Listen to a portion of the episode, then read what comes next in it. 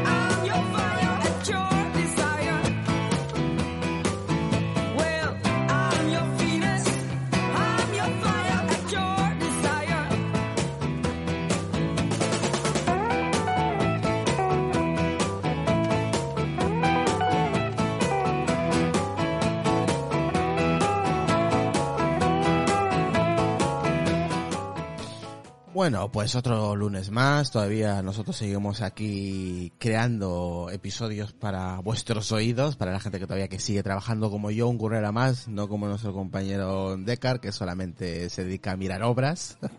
Así que... Qué, eh, ¿Qué tal, Decar? Muy buenas. buenas noches. Una, una supervisión de alto nivel, nada más. Alto nivel, ¿no? Alto nivel, exacto. ¿Qué tal, Lucas? Muy buenas. Muy buenas, ¿qué tal? Pues aquí otro lunes a comentar cositas, cositas, cositas. Sí, mira, vamos a hablar del MacBook Air, vamos a hablar del futuro iPhone, eh, vamos a hablar de una superproducción del Apple TV Plus, eh, estamos hablando de episodios de 15 millones de dólares, es una burrada. Eh, también vamos a hablar casi al final un poquito del NAS, ¿vale? Sobre un episodio que ha comentado, que ha hecho, mejor dicho, el compañero Decar en su podcast de Net, y Lucas se quiere comprar un NAS, así que le voy a hacer algunas que otras preguntas sobre NAS, ¿vale? Básicamente eso es el menú de hoy. ¿Qué os parece? Para empezar el lunes está bien, ¿eh? Che, está Interesante. Interesantes temas. Sí, la verdad que sí. Tres, tres temas interesantes, tres, cuatro, que están muy bien para empezar la semana. Tres eh, noticias sobre el mundo Apple y una sobre el mundo NAS. Y mm. yo creo que va a estar, va a estar interesante. Así que saludar a toda la gente que nos escucha en directo y a la gente que nos escuchará en diferido.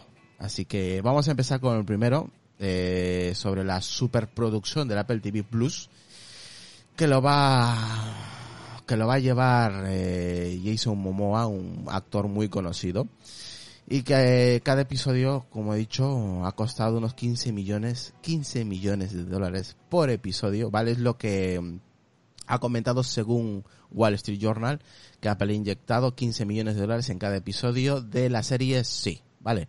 Eh, una superproducción con Jason Momoa. Es una superproducción, Lucas, eh, que tú sabes más o menos de qué va, ¿no? Es un mundo distópico, ¿no?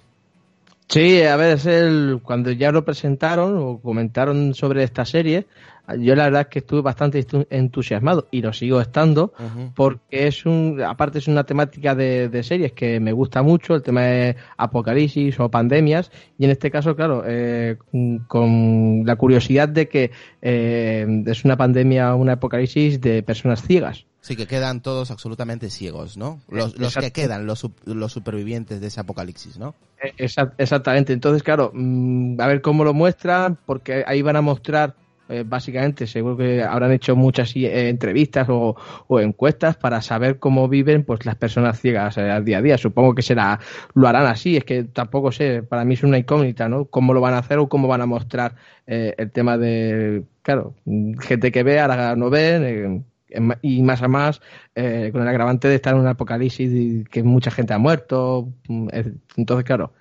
va a estar, va a estar bien a ver cuando, cuando la sacan y cuando la traducen también al español, que es lo que te comentaba antes fuera del directo, que, jolín, el, el, el tráiler podía estar en español, macho. De todas maneras, de todas maneras, a Deca le voy a preguntar que es, eh, yo sé que él ve muchas series eh, en su NAS. Es cierto, es lo que, a ver, llevo muchos años siguiendo Mm. unas que otras series y es cierto que los primeros episodios de Decar eh, Mm. normalmente las empresas inyectan muchísima pasta. Luego Mm. van bajando. Bueno, esto viene un poquito a lo contrario de lo que es Juego de Tronos, que ha sido un poquito al revés, pero por, Al revés. por, por temática, eh, los no las superproductoras eh, siempre intentan poner toda la carne en el asador, al menos en los primeros tres, cuatro episodios, ¿no?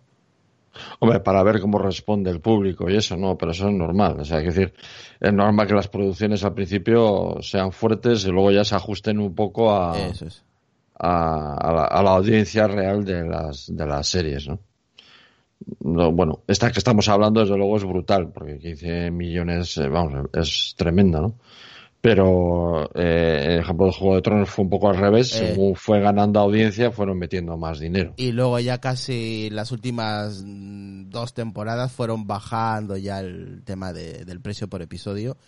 Eh, Pero hubo, hubo, empezó suave, tranquilo, no, no había mucha inversión en los primeros, en las primeras temporadas. Luego ya inyectaron más dinero porque lo requerían inyectar más dinero y luego ya fueron disminuyendo poco a poco, ¿no? Pero es cierto que eh, cuando son este tipo de series de ciencia ficción o, o distópicas siempre in- intentan, lo que dice Decar, llamar la atención al público a ver cómo responde, inyectando mucha pasta, por supuesto. Claro, a ver, eh, ten en cuenta que es una serie eh, con una temática bastante difícil y muy de nicho. Me, me- explico, muy de nicho porque no es algo que a todo el mundo le guste. El tema de pandemias, apocalipsis y tal, no a todo el mundo le gusta. Y claro, tanto Walking Dead como otras series así de ese estilo han dejado el listón bastante alto. En, en según qué aspecto. Entonces, claro, eh, es normal que le metan mucho dinero, pero no es la única serie. Eh, eh, Amazon ha metido, si mal no recuerdo, mm, mil millones de dólares para la serie suya de, del Señor de los Anillos. Entonces, claro, eh, son series que esa sí que es bastante más esperada, aunque también tiene su nicho, pero es más abierto y esta, claro, eh, encima haciéndolo de una manera tan diferente y nada visto, dándole protagonista a gente con discapacidad, entonces, claro, eh, ahí es lo raro que a mucha gente puede ser que le choque. Es normal que la primera temporada le metan caña, pero eh, todo, porque siempre las primeras temporadas y los tres primeros episodios es donde la gente o se engancha o no se engancha. Si se engancha al primero es que han hecho bien las cosas, pero tienen que aguantar luego el tirón, Sí. que eso es lo que muchas veces no consiguen. Sí, y luego eh, terminan por desfallecer en, el- en la última temporada porque ven que no tiene mucho tirón. Pero yo creo que esta serie, el tema del mundo distópico, de, de desastre mundial, yo creo que sí suele llamar mucho la atención a mucha gente. Otra cosa es que se enganchen luego ya.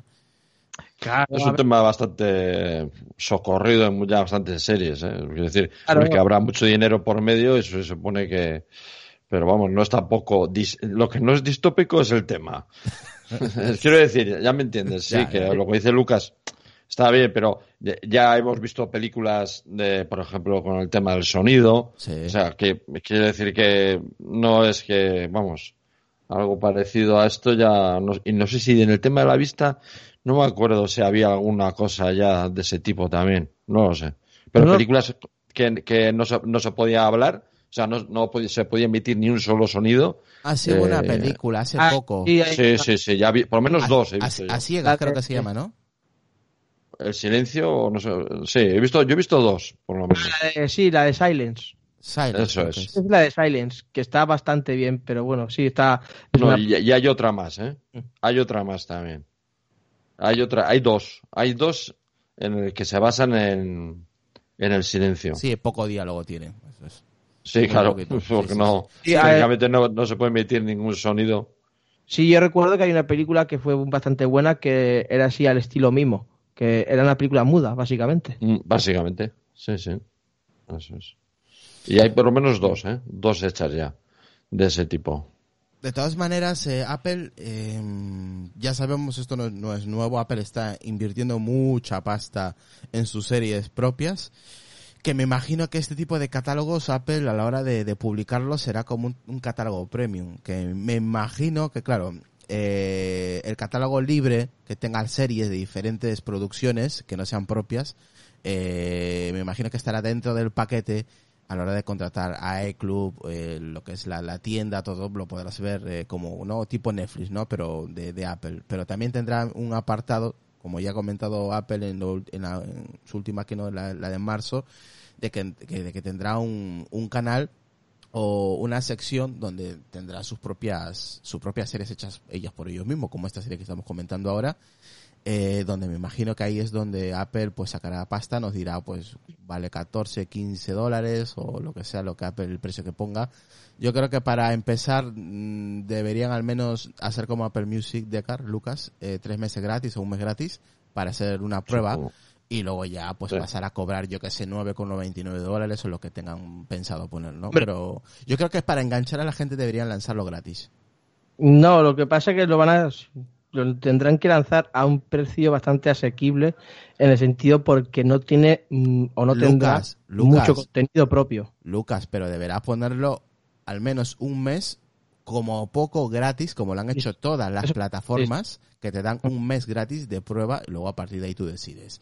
Yo creo que para poder enganchar o para poder, eh, al menos eh, lo que es la entrada a este mercado, enganchar a la gente de momento con un mes gratis. Luego ya que cada uno decida si continúa o no pagando, eh, pero yo creo que este, esta es la clave, que de momento el primer mes sea gratis, luego ya tú decides si lo quieres contratar o no.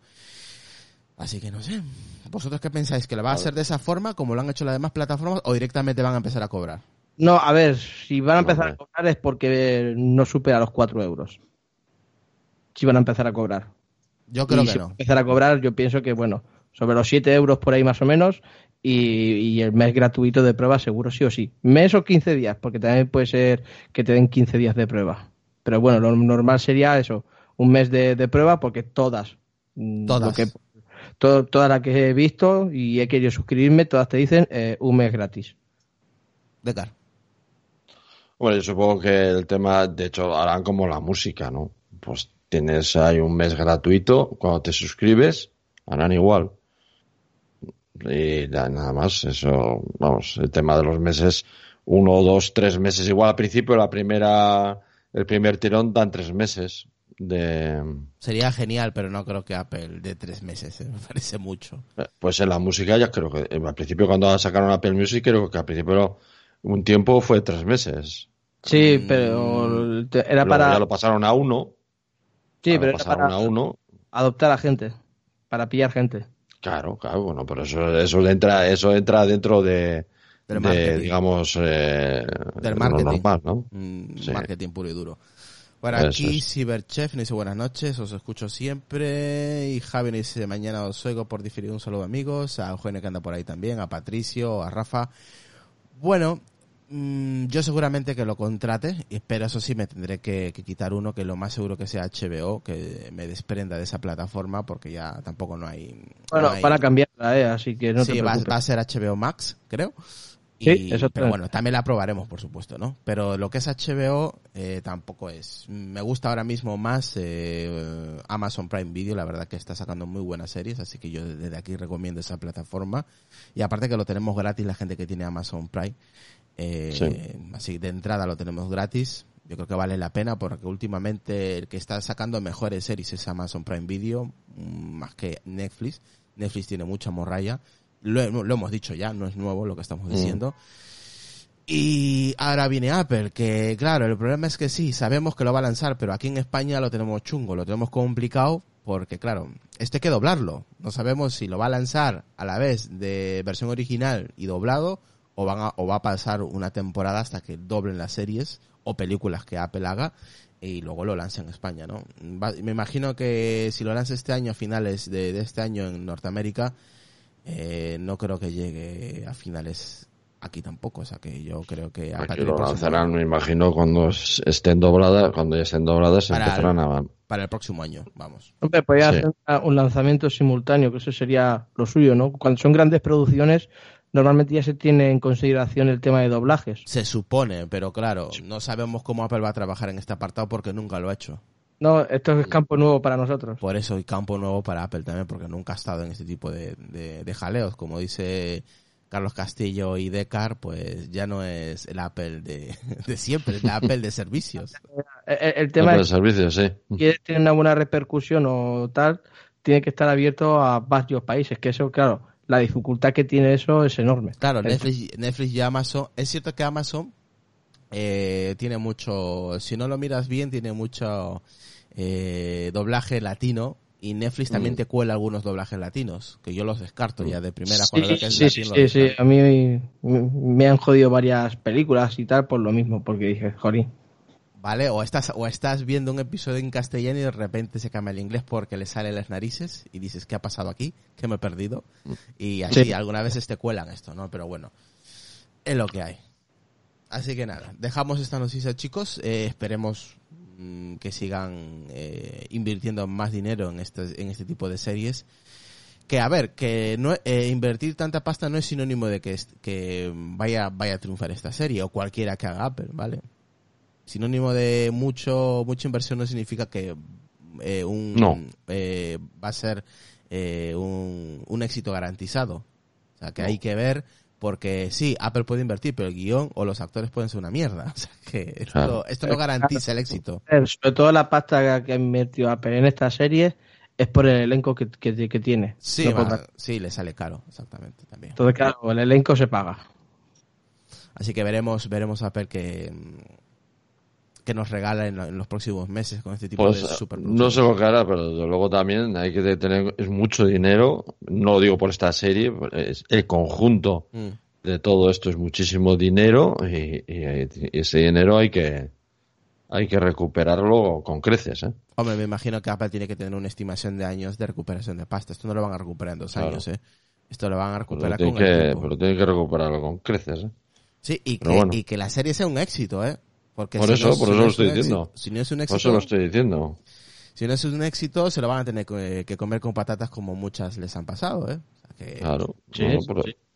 por eso, por eso os lo digo. Por eso os lo digo que lo hemos hablado en este podcast también, ¿no? El tema este. Mucho dinero y un- en un tema, en un campo nuevo que no es la música, eh, también con un enfoque diferente a la música, ya que en la música Apple no es productora.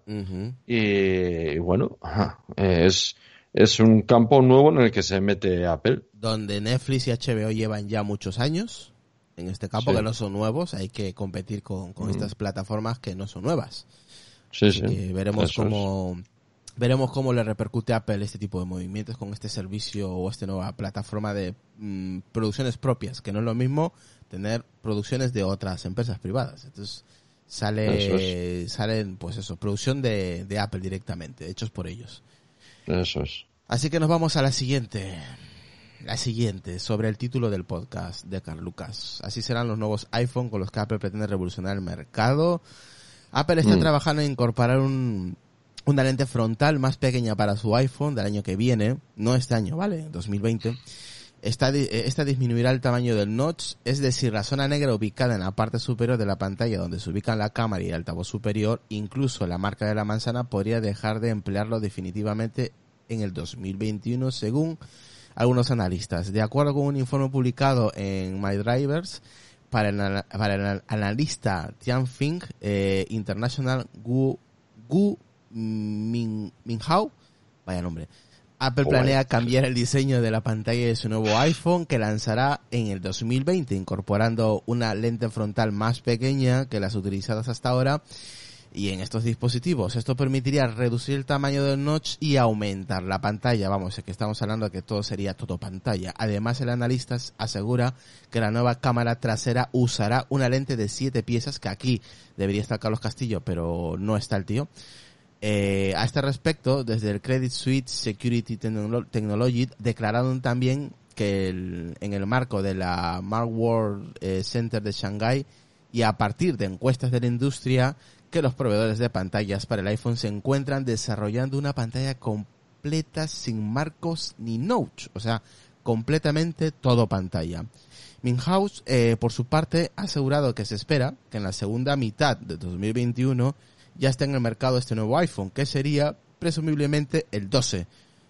O sea, hablamos del iPhone 12, que cuenta con una lente frontal debajo de la pantalla, eh, de tal manera que el notch desaparecerá por completo y el dispositivo se presentará con pantalla completa. Además, el diario de China Times del analista Su Hoube, Su Houhe, asegura que el iPhone abandonará oficialmente el sistema de identificación facial, o sea, hablamos del Face ID. Y en 2021 para desbloquear la pantalla de modo que pasará a hacer uso de la tecnología de, identificación por huella dactilar en la pantalla. ¿Qué, qué, pensáis de todo esto, chicos? A mí me estalla un poco a la cabeza porque esto es un cambio totalmente de política, de diseño, de todo, o sea, no sé, no sé qué ha pasado aquí. Yo pienso que, a ver, que ya se demostró hace poquito, hace unos meses, Apple creó una patente con el tema de la huella dactilar y tal. Bueno, desde el 2016 creo que la lleva, mejor dicho. La, patente esa. Entonces, claro, lleva mucho tiempo intentando implementar el, el Touch ID en la pantalla. Mm, yo pienso, y creo que alguna vez también lo hemos comentado, de que pueden haber dos tipos de iPhone, con uno con la huella dactilar y otro con el Face ID. Pero con la huella dactilar, pues bastante más mejorado, etcétera, etcétera, con un nivel de seguridad bastante más alto, con menos errores, eh, etcétera, etcétera, ¿no? Yo no pienso que el Face ID lo vayan a eliminar. Puede ser que lo eliminen del iPhone, no te digo que no, puede ser, y que lo dejen para otros dispositivos que sea más factible el tema de Face ID. A mí me encanta el Face ID y no me arrepiento de tener mi iPhone 10 con Face ID. Pero yo lo que yo no entiendo, Lucas, es cómo eh, si, está, si estos analistas eh, de China están comentando sobre la eliminación total del notch para hacerlo todo pantalla, que en ese aspecto me parece bien y que eso era el futuro, que ya lo, comentamos cuando salió el iPhone 10, eh, que el futuro del iPhone es todo pantalla y sin ningún tipo de conexiones, o sea, todo de forma inalámbrica, que ya empezaron con el tema de los AirPods. Eh, pero claro, eh, si también están hablando de la, de la desaparición del Face ID y la implementación del Touch ID, que ya la, ya lo han implementado otras empresas chinas, eh, ¿por qué tarda tanto Apple en implementarlo? Porque los de la competencia, que solamente tienen lector de pantalla, perdón, lector de huella dactilar en pantalla funciona muy bien. Algún que otro error pueden llegar a tener, pero funcionan relativamente bien. Porque Apple está tardando demasiado en implementarlo si ya lo tenían planeado.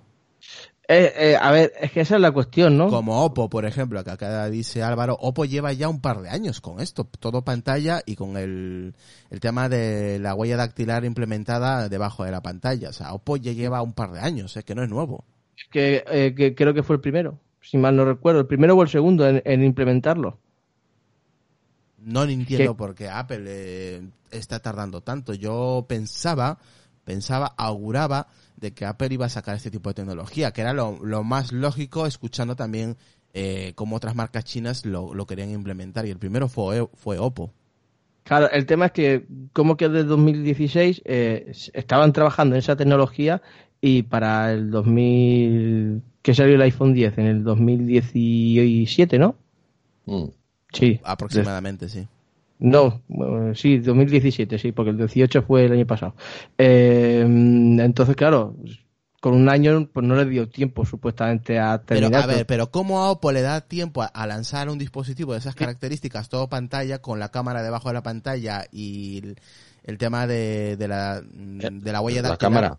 Sí, la cámara viene debajo de la pantalla. Eh, y, el tema de la huella dactilar debajo de la pantalla también, eh, obviamente en una zona específica de la pantalla, encima se, se ilumina cuando pones el, tu huella dactilar encima, que me parece una chulada ese teléfono, la verdad.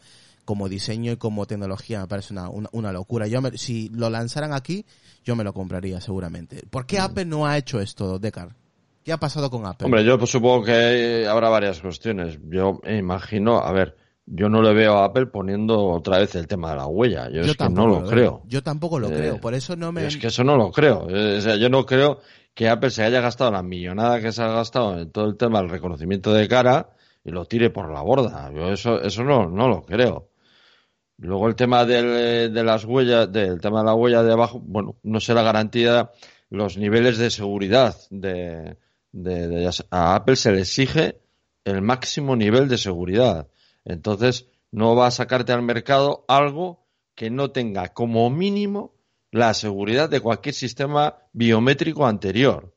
Entonces, de ellos, claro. Entonces, me imagino que muchos vendrán por ahí, pero desde luego yo lo que no veo estas historias del Face ID, eh, el, tema del reconocimiento de cara es una tecnología que tienen muy pocas empresas porque es muy cara, porque requiere eh, potencia y porque requiere investigación. Y tiene, por supuesto, muchísimas patentes. Entonces, no creo que Apple tire todo eso por la borda y se pase a la huella dactilar. Vamos, yo sería. No sé, es que yo eso no lo veo. Pero mm, podría ser de que lo, quitase, lo quitara de los iPhone y los pusiera en el resto de dispositivos que sean como los Mac o, como... Los Mac ya tienen, eh, ya tienen Touch ID, pero en el, en el futuro imagino que aparecerán Mac con, con Face ID. Que sería algo más lógico. Es, lo lógico, claro. Es lo lógico. Ahora yo tengo el portátil y tiene Touch ID, pero eh, lo lógico es que el siguiente MacBook Pro de dentro de un año o dos traiga eh, Face ID. Es, que eso es, eso es lo lógico. Entonces en el iPhone Claro, también podría ser que convivieran los dos juntos. Pero lo que no entiendo es qué ha pasado en medio de que esta marca china Oppo lo haya lanzado y Apple no. Decar más que todo se centra en el tipo de seguridad, ¿no? Que Apple pues se le exige, se le exige eh, obviamente una calidad de seguridad por supuesto, superior que al resto. Eh, no sé, la verdad, es que yo de este teléfono lo he visto en vídeo, lo he visto en imagen, pero no puedo opinar porque no lo he utilizado. No sé si va rápido, si va lento, si es seguro, no mm. es seguro, si le han intentado. Claro, eh, es, que, tampoco probablemente pues se le someta a las pruebas que se le somete a los terminales de Apple. Es que eso tampoco, muchas veces es a los terminales de Apple, como se supone que sus sistemas son siempre los más, se les somete a unas pruebas que muchas veces no se somete a otros terminales y porque ya de entrada se sabe que no van a, no van a superar esos niveles. Ahora, lo, único que no me creo, Decar, es que Apple elimine lo que comentas tú, el tema del Face ID, con toda, con toda la pasta. O sea, ha echado por tierra. Eso no tiene sentido. Ha echado por tierra en una Keynote, pero por tierra, eh, el tema del, mm. del Touch ID, de que no es tan seguro como el Face ID y que de repente ahora se le ocurra lanzarlo debajo de la pantalla, mm, no tiene No, no, el, Face ID. Eh, eh, se, en su momento cuando se, se presentó se dijo que era no sé cuántas veces, una burrada de veces, más, seguro. que el Touch ID. Y eso que era la primera versión. Ahora ya estamos en la versión 2, creo. Mm, sí, en la versión 2 del Face ID, sí. Eso es. Y iremos a la versión 3, que vamos, pues supongo que te mirará de reojo y te, y te validará, ¿no? Pero vamos, quiero decir que me imagino que irá mejorando. Yo suelo poner el terminal en la calandra central de, del vehículo y me reconoce y me reconoce incluso con gafas de sol. O sea que es, ese bueno, es decir, que es, una tecnología que Apple tiene, que ninguna otra empresa tiene ese nivel en esas tecnologías, y no creo en esa tecnología de reconocimiento facial. Y como yo, sería, vamos, es que para mí no entra en mi, no entra en mi cabeza, no lo, sé. Lo que a mí, en la cabeza de alguien, pero vamos, no, en la mía no, desde luego. Lo que a mí sí me entra en la cabeza es que tenga el Face ID, pero debajo de la pantalla. Claro, pero conviviendo los dos juntos, ¿no? que podían, ¿Creéis que podían convivir los dos juntos? Mm, no creo. No creo. Hablas tú del, del Touch ID y el Face ID, ¿no? Sí, ambos juntos. No creo, no creo. Yo creo que o uno u otro, porque Apple ya echó por tierra en su momento el, lo que es el Touch ID. ¿eh? Lo que me parece curioso es que todavía lo, lo, lo, mantengan en los MacBook y no hayan implementado todavía el Face ID, que es el siguiente paso, de quitar el tema del Touch ID y implementar el Face ID como reconocimiento facial para las contraseñas o los pagos electrónicos. Y como lo está haciendo ahora mismo en el, en el iPhone, Lucas. Eh, ahora mismo con la... Eh, para iniciar sesión con el con el Apple ID, eh, contraseña, alguna página, siempre tienes que pasar ahora con Apple. Entonces, eh, obviamente hay dispositivos todavía que, que, tienen el tema del, no del Touch ID, lo, lo requieren, pero llegará un momento que tendrá que desaparecer e implementar en todos sus, en todos sus dispositivos el Face ID. Que ahora mismo es lo que Apple vende, como mejor en seguridad, en reconocimiento facial. Entonces, claro, echarte para atrás, eh, eliminar el Face ID y, y implementar el Touch ID bajo la pantalla me parece incoherente como empresa. Ya como marketing, mal, porque me estás diciendo que el Face ID es mejor, pero lo, lo, quitas y luego pones el Touch ID, que en su momento dijiste que era menos seguro, no lo veo lógico. Yo lo que veo lógico sería que lo implement, que mejor, que mm, irían un paso más allá con el tema del Face ID, ponerlo debajo de la pantalla, que el notch desaparezca, porque a día de hoy, después de un año y pico, eh, me sigue sin gustar el, el, el tema del notch, me sigue molestando, yo lo sigo reconociendo que me sigue molestando ese, ese notch, esa ceja que tiene, que tiene el iPhone. A mucha gente igual pasará del tema, pero a mí, perdón, a mí personalmente me sigue molestando. Eh, Touch ID debajo de la pantalla por parte de Apple, no creo. Es cierto que muchas personas, muchos analistas lo están comentando, mucha gente lo está eh, eh, publicando sobre el Touch ID debajo de la pantalla. No creo que Apple se mete en ese, en ese, en ese problema de, de, implementar dos tecnologías y una de ellas, pues, lo echó por tierra en su momento. Yo lo veo un poco, poco coherente como, como empresa, la verdad. No, sí, el, el debate eh, está asegurado, vamos. No, el debate está servido, está claro, porque hay gente que a día de hoy le sigue gustando el tema del Touch ID, eh, como a Chinón, por ejemplo, y a mí me sigue gustando el Face ID como a Lu, como a ti, como a Decar, ¿no?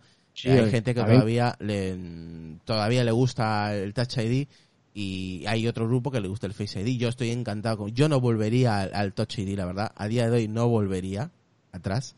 Si Apple luego, es que, es que no, es que no me lo puedo imaginar, que Apple me, ven, me, me venda un iPhone con, sin Face ID y con el Touch claro. ID bajo la pantalla y digo, me has visto es que cara, eso, es que me has visto cara de, sí que- me has visto Es que eso yo no lo, no es que eso yo no, yo no sé, esto, O sea, ese tipo de cosas. Yo, yo creo que son noticias de verano, ¿eh? Sí, porque es que yo no, yo no me lo planteo, que Apple en una keynote me diga, pues hemos quitado el Face ID y ahora os traemos el Touch ID bajo la pantalla. Y yo me, que- y me quedaría con cara de, de- una cara de tonto, me quedaría Claro. diciendo, a ver, ¿qué me has estado vendiendo entonces, a día de hoy? Me has estado vendiendo que el Face ID es la panacea y ahora me sacas el Touch ID que dos años antes era una mierda, que era menos seguro. ¿En qué quedamos? Claro, eso no Ah, tiene sentido. sí, a ver. El tema es que yo creo que no me dieron bien las palabras cuando lo dijera, entonces claro. No, no, es que ellos mismos lo dijeron. Ellos Sí, sí, sí, mismos. el. Face ID es la hostia de seguro. Que el, ya Sí. no, el Touch ID es menos seguro, no sé cuánta por ciento, una burrada. Y nos lo vendieron de esa Sí, sí. manera. Y que luego vengan y, y el- lo eliminen el Face ID, porque aquí estos analistas chinos están diciendo que lo van a eliminar y que van a sacar el Touch ID bajo la pantalla. Entonces, ¿en qué quedamos, Apple? ¿En qué quedamos? Sí, no, yo creo que, vamos, esto es una, una noticia de verano. Pero que no, esto no tiene, yo es que no, no lo veo ninguna base real, vamos, a- al tema. Tú lo ves un, un clickbait de estos, ¿no?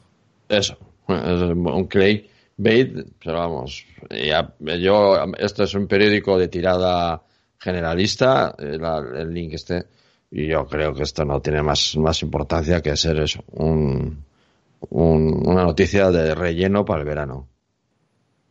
Vale, entonces lo dejamos como una noticia relleno de verano, ¿no? 2019. Relleno de verano. Esto es una noticia relleno de verano. No tiene más. Es que Apple, si me dices, oye, mira, os cambiamos esta, tecno- esta tecnología que estamos trabajando porque es más cómodo, lo que Mm. sea, y dices, vale, bien, bien. Pero lo que no Sí. me puedes vender es que el Touch ID es menos seguro que, y el Face ID es la panacea y que es la hostia de bueno y que es más seguro y que Mm. luego, y que luego me lo retires y me pongas lo que para ti era menos seguro hace dos años.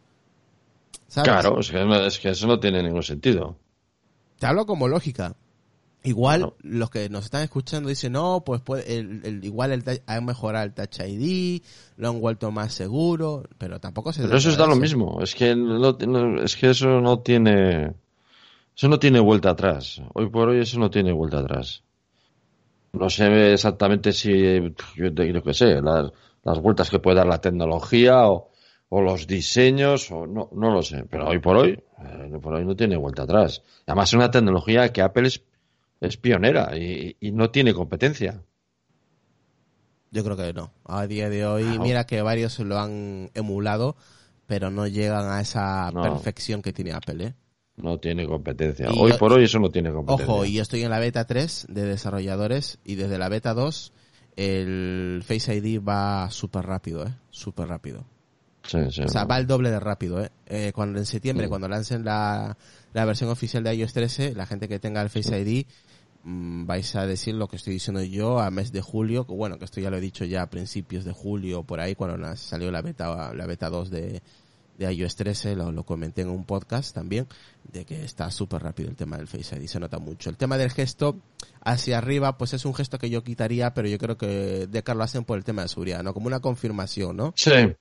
Sí, es el, el deslizar la pantalla, te refieres, ¿no? Hacia arriba, exactamente. Sí, sí, sí. Yo, yo lo entiendo como, Como- algo de, como de una- que, claro, date cuenta que en cualquier momento te mira en la cámara y se desbloquea.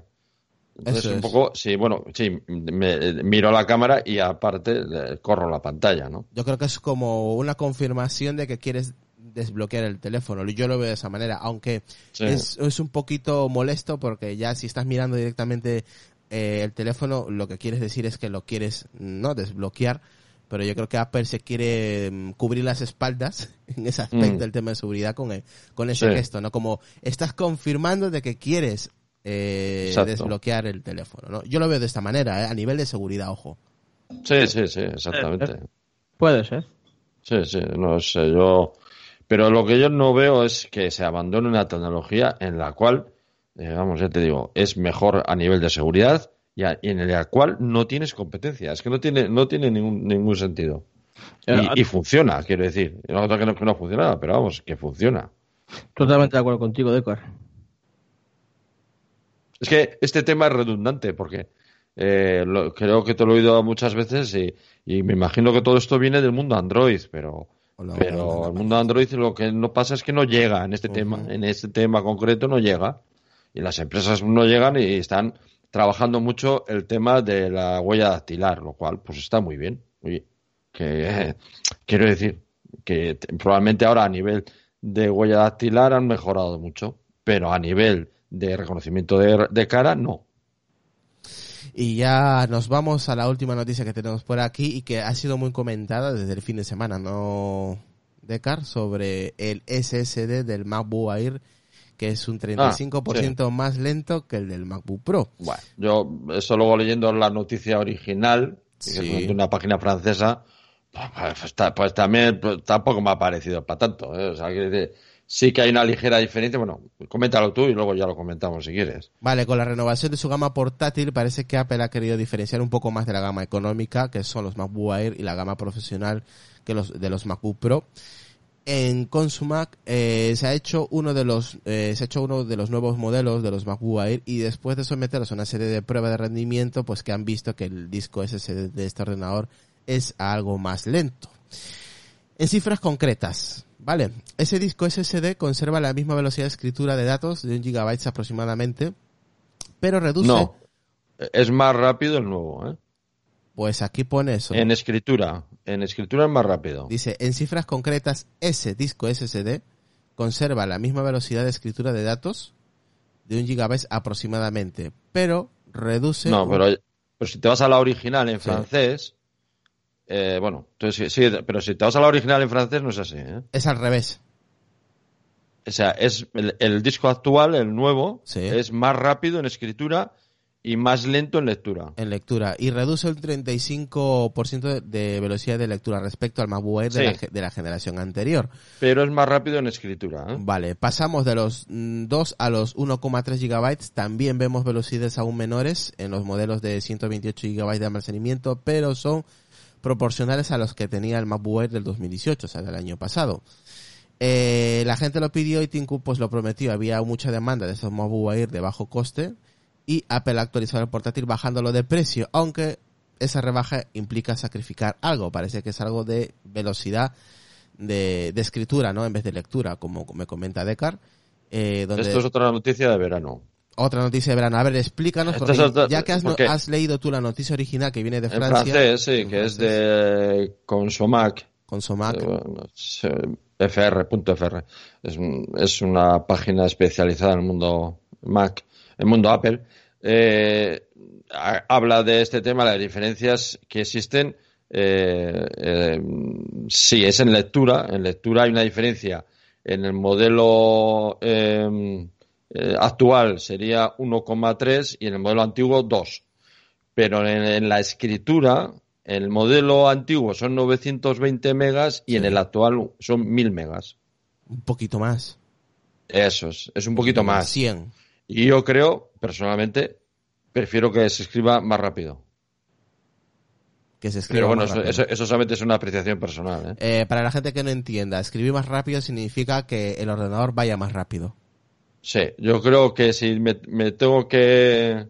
Si tuviera que elegir, yo prefiero que escriba más rápido. Claro, lectura, la gente dice, pero ¿y, ¿y qué entendemos de lectura? Pues, por ejemplo, si metéis un, un pendrive con un disco duro, pues a la hora de transferir un archivo, eh, lo va a ser un, poco un poco más lento, ¿vale? Igual un minuto o 50 segundos más no, lento. eso depende ya de los tamaños. y eso, ¿no? Exactamente, Pero no, bueno. pero lo va a ser un poco... Estamos hablando de una diferencia de 1,3 Pero- gigas a 2 gigas pero- también. O sea, quiere decir que tampoco es que sea una diferencia... A eso, a eso me Eh. refiero, que quiero que quede claro, Decar, que esto, yo estoy de acuerdo contigo, esto es otra noticia más de verano, que De verano, la verdad que no no, no- tiene, no tiene relevancia ninguna a la hora de elegir un Mabue, la verdad, porque Es esto- más, yo estoy seguro que el rendimiento eh, general del sistema no lo vas a va notar, mejor el nuevo. el nuevo, seguro. no. tiene Sí, mejor por, la, por la diferencia en escritura. Sí, seguro que, hombre, como no digamos que va, no- pero seguro que en general la apreciación es que va mejor.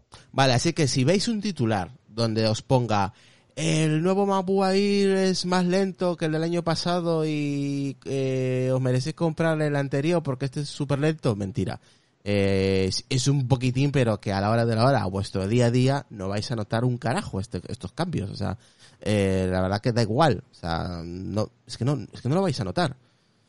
Y Pues, claro, eh, está más barato obviamente, pero yo creo que lo que es en vuestro día a día, en vuestro tema de laboral o de hobby, me da igual, no vais a notar eh, un cambio de velocidad en ningún aspecto. O sea, va a ser minúsculo que, vamos, que no va, que no se va a Y en mi opinión, seguro que un, un propietario de un módulo actual y, y tiene, o sea, la sensación será que el ordenador eh, en general yo creo que va a funcionar Mejor. mejor el actual por esa diferencia de velocidad de, escritura, porque la escritura siempre es más complicado para el sistema que la lectura. Vale. Esto es una apreciación, a ver, eh, pero en general a todos los sistemas operativos les cuesta más escribir que leer. Que leer. Sí. Siempre es más. le- eh, escribir siempre cuesta más porque hay que. La lectura siempre, eh, a nivel del sistema operativo, siempre es más rápida. Entonces, vosotros fijaros, la lectura siempre es más rápida. En cambio, la escritura siempre es más lenta. Sí, claro, lectura, escritura quiere decir cuando vas a guardar un archivo, ¿no? Eso es la escritura. Eso es. La operación de guardar un archivo siempre es más complicada para el sistema operativo que leer el, el archivo. Leer el archivo Te lo va a leer en cualquier sistema operativo lo lee echando minutos porque no tiene que preocuparse de calcular dónde tiene que escribir. No, va a buscar el directorio, sabe dónde empieza y ya terminará. Mientras que la escritura requiere mucho más trabajo a cualquier, a cualquier sistema operativo, me refiero. No a macOS en general, sino eh, a cualquier sistema operativo requiere siempre más trabajo, más procesador, más, más memoria al- a los sistemas operativos. Ba- básicamente otro clickbait, ¿vale? Este, este, esta noticia es otro clickbait porque es un, son titulares amarillistas y también cuando criticamos a Apple lo hacemos con conocimiento de causa porque sabemos que lo están haciendo mal. Sí, sí. Pero esto es una, Eso esto es una, una tontería de las de las de verano Nah, del esto es- 2019. Este, ¿vale? como Sí, es un artículo de verano para rellenar, para que la gente pinche y- y Exactamente. sobre todo confundir Eso a la gente porque esto es malintencionado porque confundes a la gente, ¿no? Sí, la verdad que sí, llegas a confundir porque dices, joder, entonces ¿cuál me compro? ¿El año pasado? Y no, siempre, siempre, siempre, si tenéis la pasta y no os supone tanto desembolso y ahora que han bajado un poquitín el tema del Mabu Air, pues obviamente os vamos, a- os vamos a recomendar Siempre hay que el comparar el último, último, el si último, puede, claro. el último modelo, por supuesto, ¿no? Sí se puede. Pero claro, como te comentaba antes, que como tú has dicho, no la gente, un usuario normal, no se va ni cuenta, no sé, que, que, que trabaje con películas de 15, 20 gigas, dices, bueno, ahí se puede No, dar pero un para eso ya te compras un Pro, tío.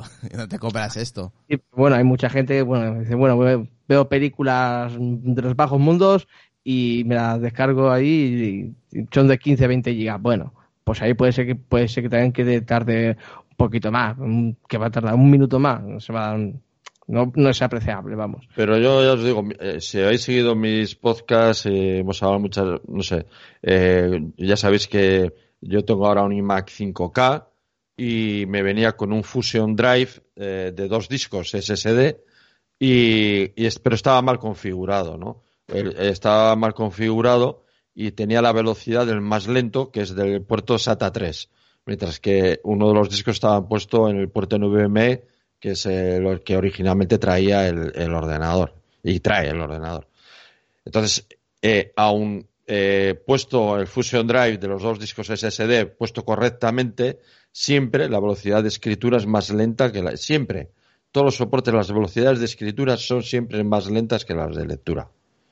Siempre. Bueno, y para acabar, chicos, vamos a hablar un poquito de NAS antes de marcharnos. A ver, eh, antes de entrar al directo estuvimos hablando un poquito, bueno, mm, yo no.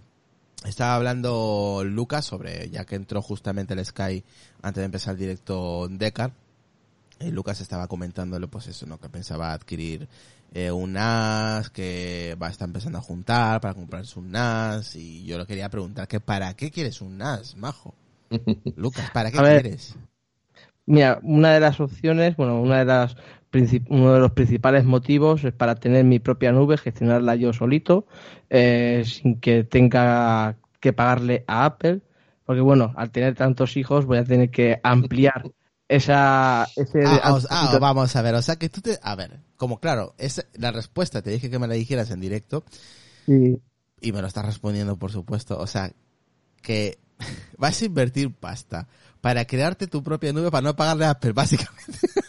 Sí, hombre, a ver, ten en cuenta que si subo el almacenamiento a los 2 teras, se dan 10 euros al mes. o sí al mes, entonces durante un año son, pues eso, en dos años son 240 pavos. Entonces, claro, eh, pienso gastarme, pues eso, unos 950 pavos, por ahí más o menos costará todo, pero tengo que rejuntar, así Te que aviso, tienes que tener varias copias de ese disco, ¿sabes, no? Sí, sí, sí, sí, sí, ya, ya, me he informado, me han informado y he estado escuchando los vídeos de Josan, no, yo no escucho otro, mm, y lo digo en, serio, en serio. Porque, porque si ese disco palma, eh, por querer ahorrar pasta vas a palmar.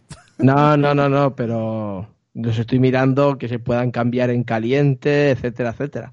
O sea, no me voy a comprar el NAS de 200 euros porque eso si se me jode, la mayoría son de dos bahías, que yo puedo hacer como mucho un RAID 1 y, y eso sí que me jodería. Entonces, claro. ¿Has visto lo que ha puesto Álvaro en el Telegram? ¿Qué ha puesto? Dice, claro, con tantos hijos, Lucas tiene que pensar como una empresa de servicios. bueno, más o menos, exactamente. Pero que pensar en un futuro, o sea, a largo plazo.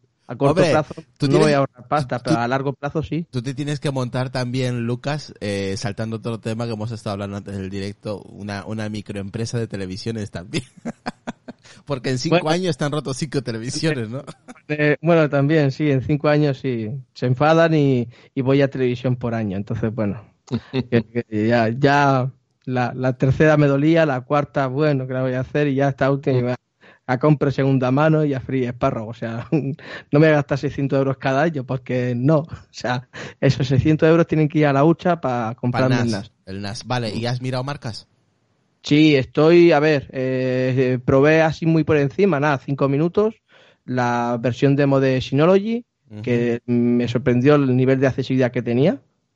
Muy, muy accesible. Entonces, bueno, quiero meterle un poquito más de caña. Quise probar el de QNAP, pero no, no podía porque estaban haciendo mantenimiento, etcétera. Y con el de Asus Store, eh, que es de momento el que más me estoy inclinando, una review que hizo que hizo Hosan, creo que es el 5304T, pero no estoy seguro ahora el nombre, mm. eh, que es el de 2.5, el de 2,5 gigas, pero de, de cuatro bahías. Que mm. He visto precios que están la gente, la, gente que no sepa qué es bahías, bahías son los discos, ¿vale? Donde, donde ponemos el disco duro. Sí, es, de cuatro discos. de cuatro discos y creo que máximo era de 54 gigas, una cosa así. Creo que eran capacidad máxima del disco duro de 14 gigas por ahí. Y podías meter hasta cuatro. Y ese es de momento el que más me estoy porque, a ver, por precios todos más o menos son todos lo mismo. Uno mejor, otro peor. Eh, entonces, bueno, lo que me interesa sobre todo es utilizar las versiones demo web, que son de página web, y, y para saber cuál es más accesible menos accesible o lo que sea. Y una vez si son todos iguales de accesibilidad, pues eso, ya sé guiarme por una marca u otra, indiferentemente de, del precio. posibilidad. El precio, pues más o menos está igual. Ahí ya mira características, etcétera, etcétera. Pero bueno. Te salía, te, salía, te salía unos 900, creo que comentaste, ¿no? Sí, por ahí, porque los que estoy, los que los, todos los que estoy mirando son más o menos del mismo precio, entre los 500 y 600 euros, que son NASes, pues NAS de eh, gama media, por decirlo de esa manera. Y los discos y todo, que serían los Western. Los V de red. Sí, los Red serían. Mm unos 120 por ahí. Si pides alguna oferta, a lo mejor hasta incluso por 90 euros los puedes tener. Entonces, claro, estoy esperándome para el Black Friday del año que viene. O sea. y, y, a ver si llego. y ahora vamos a meternos un poquito en el episodio que, eh, que publicó hace unos días Decar sobre los NAS son más seguros. ¿Por qué son más seguros? Mm. No, bueno, no, es que sean más seguros, eh, es que había también otra, bueno, no voy a decir noticia de verano, pero eh, había un, ransomware que no es el primero, que ha habido varios de este tipo eh, para, para NAS, para NAS que encriptaba los contenidos de los NAS. Concretamente, este estaba especializado en buscar NAS de QNAP y, y bueno, eh, cuando hay una noticia de estas en los medios de comunicación se publican muchas veces de muchos usuarios eh, entran en modo pánico y muchas veces eh, provoca que, pues desde yo que sé desconfiguraciones de los equipos hasta incluso eh, poner en peligro real, realmente su NAS y el contenido de su NAS, ¿no? muchos, muchos usuarios tienen los no tienen los conceptos claros, ¿no? Y, y, bueno, eh, eh me preguntaban uno por Twitter, ¿no? Me preguntaba, eh, deshabilito el puerto, el 22, que es el puerto por donde se conecta por el protocolo SSH. Y bueno, digo, si no lo vas a utilizar, bueno, desactívalo, pero el problema no es que tengas activo o no tengas activo el puerto dentro de tu red local. El asunto es que no toques el router, abras un puerto que permita llegar hasta esa dirección y fíjate, fíjate lo que tienes que hacer, ¿eh? Pero es que muchos usuarios lo hacen. Lo hacen muchas veces sin conocimiento de las de los peligros que corren, ¿no? ¿Cuántos habréis leído en diferentes foros y grupos? No, ponlo en, en, la, en la zona de meseta desmilitarizada, que ahí te va a funcionar todo, ¿no? Y claro, eh, eh, este tipo de cuestiones que pones ahí una dirección IP de tu NAS y, todas las conexiones eh, específicamente no ruteadas a otro sitio te van a ir a tu NAS, pues fíjate tú. Y mucha gente tiene los NAS con eh, usuarios tipo admin, password, admin, admin o 1, 2, 3, 4. Claro, entonces, claro, eso. Entonces, el asunto es no eh, tener los, los conceptos claros, dónde está el router, dónde está el NAS y saber distinguir. o sea, para que tú desde el exterior se acceda a tu NAS por conexión directa, que otra cosa son las conexiones inversas, que eso es otro tema, que eso no, tiene, no tienes que tocar. Eso da, eso, da para otro podcast, las conexiones inversas. Eso es. Pero si, fíjate, pero es que tienes que ir al, tienes que ir al router, abrir un puerto, decirle que vaya al, a la dirección IP de tu NAS, tu NAS y en esa y en ese puerto tiene que haber un, servidor, un servicio de tipo servidor que está es, esperando, ah, exactamente, escuchando para, eh, para establecer un servicio. Evidentemente, si haces todo eso y el servidor SSH o lo que, el que sea tiene usuario admin y password admin, pues estás vendido. Pues ya vamos, claro, es que es que pero fíjate, pero lo tiene que hacer el usuario. O sea, eso no lo hace ni el sea, el usuario tiene que ir al router y, enrutar, ese, e, e, abrir un puerto, porque si no, el router, siempre me canso, me canso de repetirlo, nos aísla de Internet. El router es lo que se encarga, su misión principal es aislarnos de Internet. Entonces, si vas allí y, abres un puerto que hasta tu, hasta tu router. Abres la caja pues, de Pandora, básicamente. No, eso. Que se puede abrir, sí, pero tienes que hacer unos pasos lógicos, pues asegurar primero tu router, por un usuario y contraseña correctos, mm. no del tipo eh, común. Luego, eh, habilitar unas medidas de seguridad que también tiene el router para establecer que si hay un número de conexiones erróneas, automáticamente, eh, automáticamente esa dirección IP queda bloqueada, porque tú cualquier servicio que pongas, aunque lo pongas en un puerto no estándar, eh, están los eh, hackers funcionarios que llamo yo, que ya lo hemos hablado en algún otro podcast, que es lo único que están haciendo es eh, eh, eh, escanear error. las Sí, redes. prueba y error, buscando- prueba y error, prueba y error, sí. Eso, exacto. Entonces, para limitar eso, simplemente dices, oye, si hay dos conexiones y eh, yo, yo lo tengo así.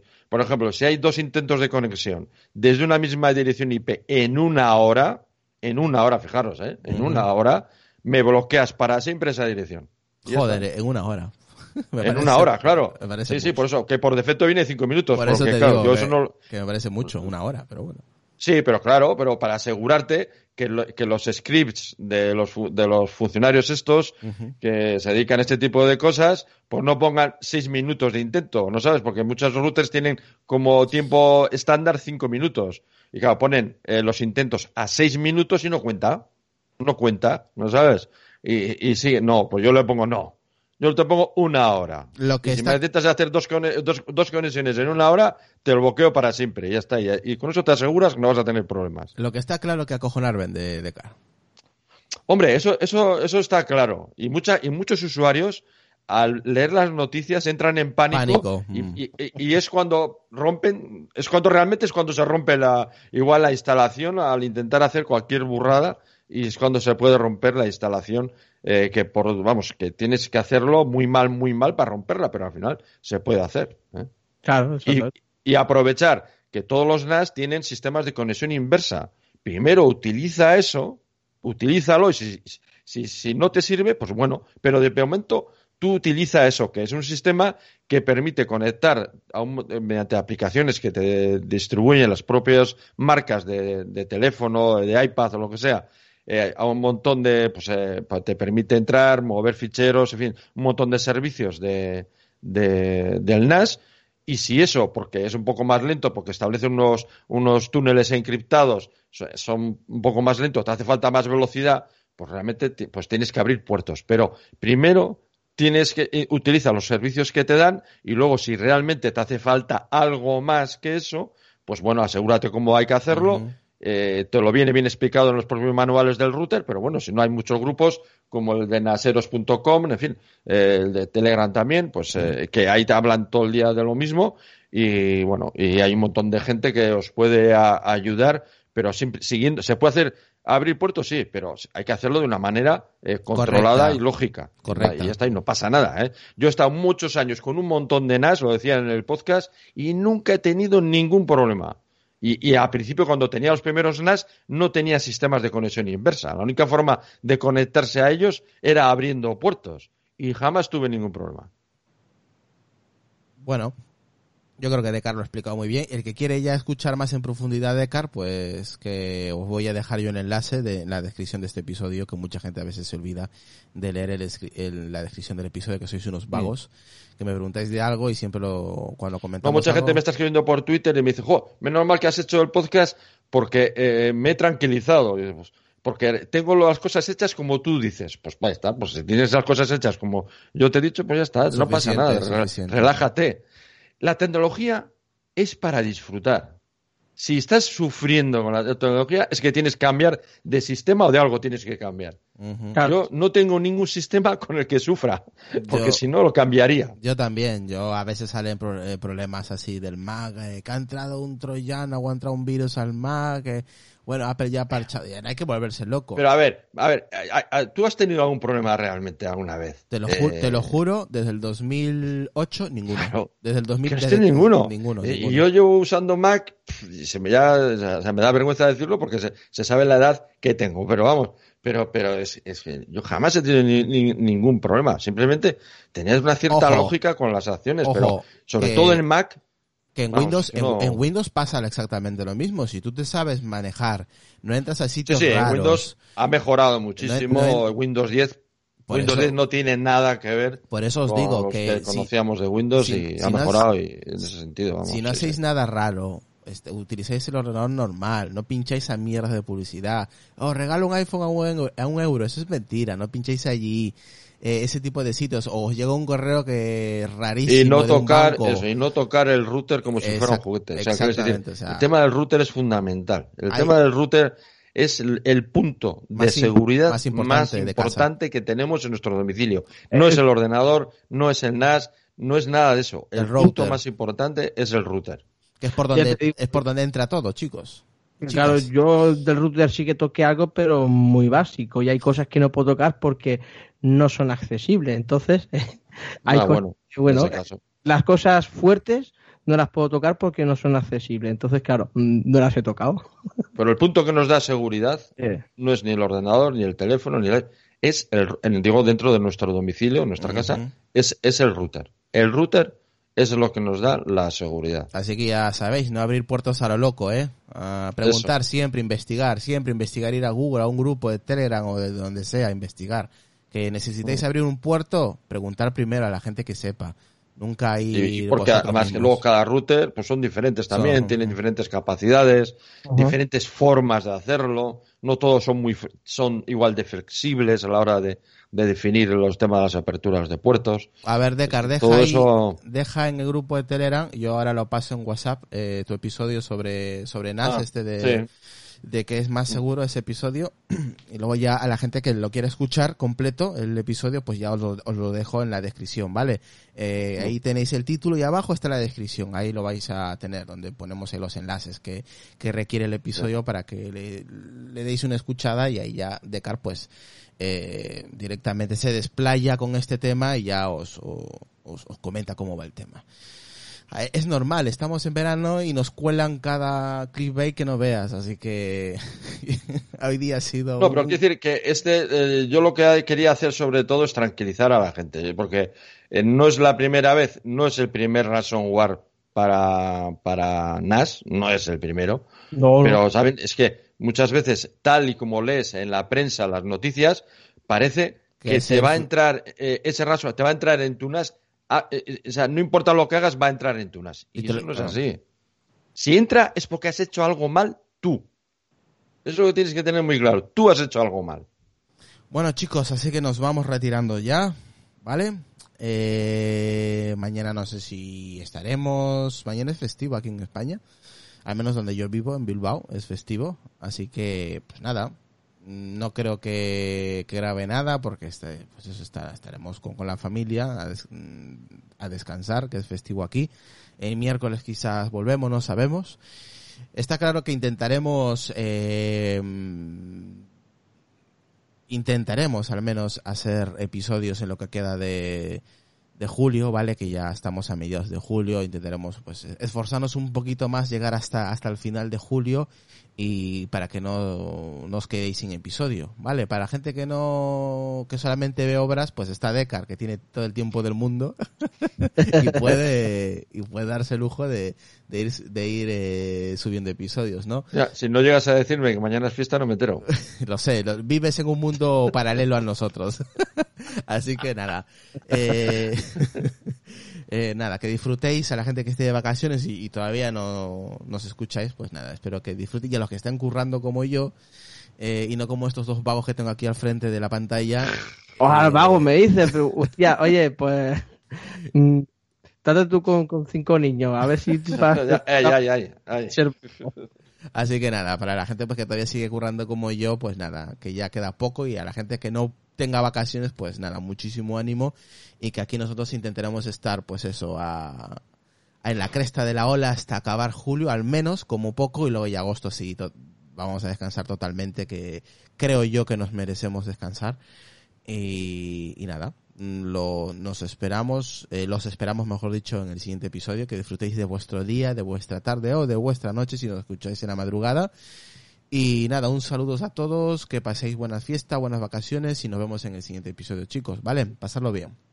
Hala, chao, chao. Hasta la próxima.